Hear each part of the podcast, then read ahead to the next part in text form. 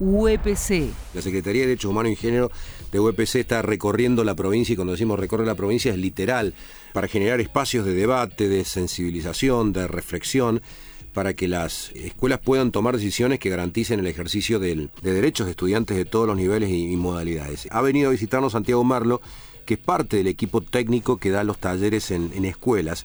Pero vamos a escuchar primero a, a una directora la Escuela Belgrano de Tancacha. Liliana, la escuchamos, a ver. Soy Liliana Pobor, directora del Instituto Manuel Belgrano de Tancacha. Sin lugar a duda, son más que importantes realizarlos. Trabajar sobre los cinco pilares que abarca la educación sexual. Los movilizó mucho a los chicos, opiniones muy encontradas, distintas reacciones inclusive de las familias que durante el desarrollo de los talleres para los jóvenes se llegaron un poco para cuestionar y ver de qué se trataba, entonces se los invito cordialmente para que formaran parte de los talleres destinados a padres. No es una comunidad muy grande, tan cacha, por lo que consideramos que era importante poder compartir. Decirles a las demás instituciones, a las demás escuelas, que no teman a que estos talleres se lleven al interior de cada institución.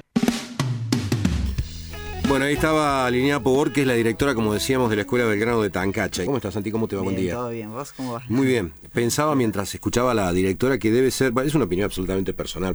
Creo que lo que se está generando a partir de todos estos talleres, de la ESI, es el debate más rico y más positivo que se está dando a nivel social, al menos en, la Argentina. Creo que es un momento histórico.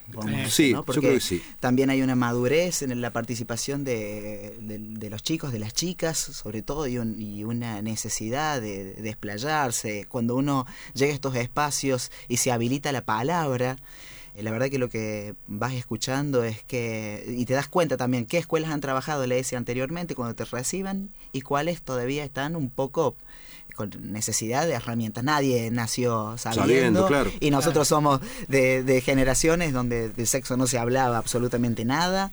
Así que aquellos que no fuimos instruidos en la educación sexual, hoy nos paramos frente al aula, ¿no? Con lo que hemos eh, recibido, lo que hemos aprendido y bueno, la verdad que es hermoso lo que está pasando.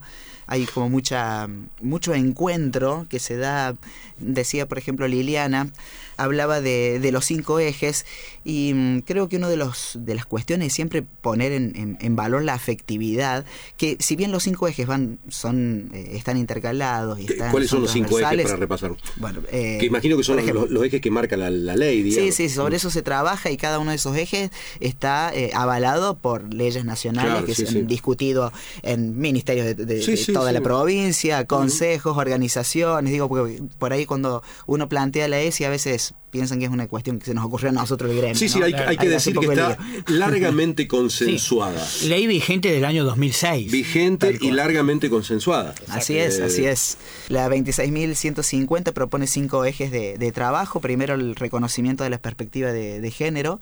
Arrancar en el reconocimiento de las, de las diferencias que hemos tenido históricamente en cuanto a la desigualdad entre hombres y mujeres. Problematizar y cuestionar los estereotipos, ¿no? Eh, e incluir el concepto de igualdad de género. Ese sería uno de los, de los ejes.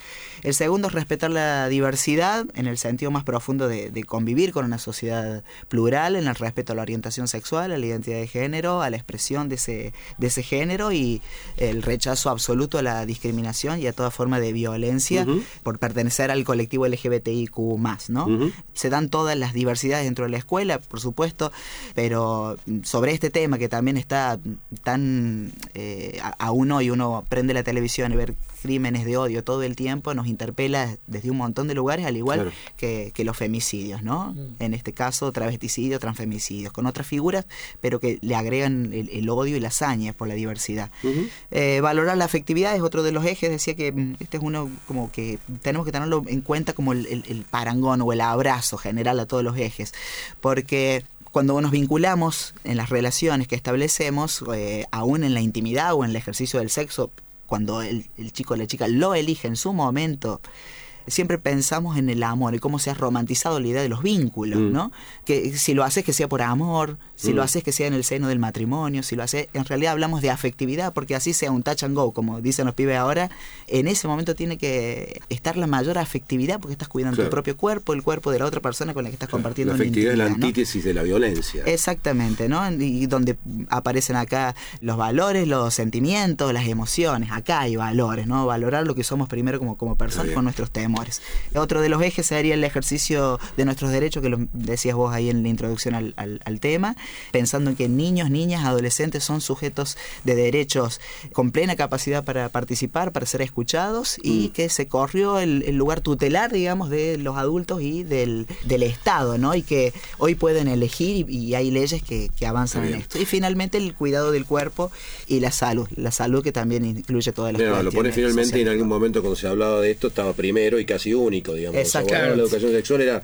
Solo eso. Decías recién que visi- visitan escuelas donde se nota las escuelas donde han trabajado el tema y aquellas escuelas donde no se ha trabajado tanto. ¿Cómo evalúas eso? ¿Por qué sentís que pasa eso? Eh, a mí me parece bárbaro que eso suceda porque vuelven a reconocer al gremio como una institución educadora también, que va a, for- a formar a los docentes que después tienen que tener las, respuestas en el aula. ¿no? Entonces, cuando llegan los pedidos, los talleres nosotros los hacemos dirigidos a docentes administrativos directivos, esa es una línea de talleres, otros se hacen con las familias que quieren conocer los contenidos de, de educación que uno se le va que se le va a dar a través de la escuela y los talleres que están dirigidos a estudiantes, a chicos y chicas que están desde el nivel inicial. Nosotros vamos a jardines de infantes hasta nivel superior, participamos en jornadas, en un montón de y es la espacios, institución la que decide qué tipo de taller quiere. La institución hace el pedido enviando un correo. Eh, siempre sugerimos comenzar por el taller dirigido a docentes porque consideramos que son quienes están todos los días, ¿no? Claro, Nosotros claro. vamos y estamos a lo mejor en un evento que deja un montón de dudas, que un montón de, de- de preguntas y cosas que hay que contener después, ¿no? Con información y, y poniéndose a, a la altura de las preguntas de los chicos que eh, hoy ponen en, en jaque la autoridad frente al curso porque no sabes, entonces te pasan el trapo, no podés Sí, no sí, saber. sí. Entonces por eso es que sugerimos hacerlo con docentes primero y que nos llamen. Está buenísimo primero porque hay un reconocimiento de que el gremio también puede hacer este tipo de actividades y después porque reconocen que están necesitando una herramienta. Yo también soy docente de nivel medio y cuando no sé, digo, ¿y dónde tengo la respuesta? Claro. A un adolescente que no le responde, lo perdés. ¿Cuál es de los tres talleres es el más rico? ¿Cuál es el más difícil? ¿Cómo funciona lo de la familia? Porque ahí hay miradas que no comulga mucho, que hay de todo ahí, ¿no? Hay de todo.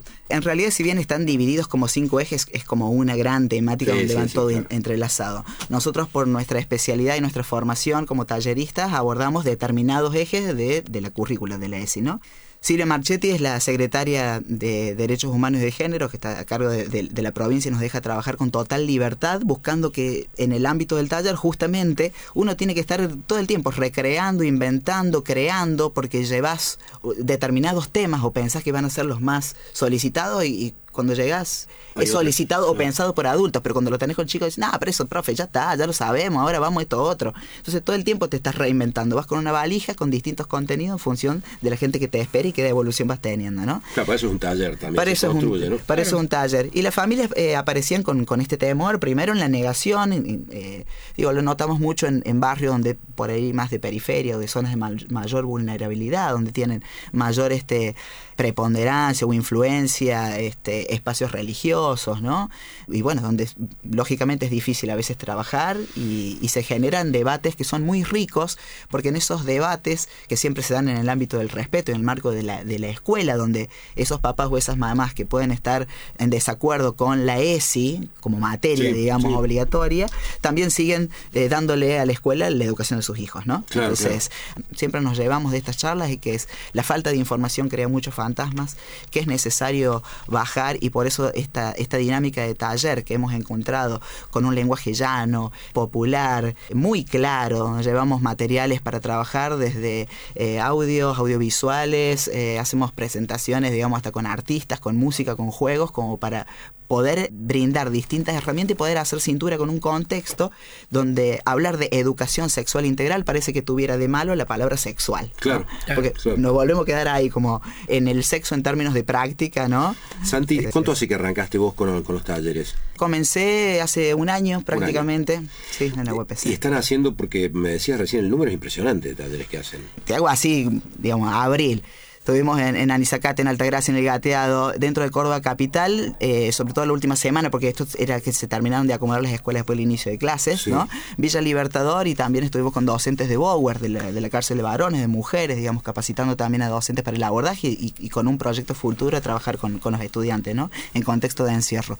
En mayo estuvimos en Cosquín, en Embalse, en Villa Valeria, Villa Guidogro, en Huincas, Renancó, en Marco Juárez, San Francisco, en Santiago del Estero participamos en el Congreso Nacional de ESI con un stand. El año que viene ya nos invitan a, llevar nuestra experiencia de, territorio y, a compartir. La verdad que, que es, muy lindo lo que está pasando, ¿no?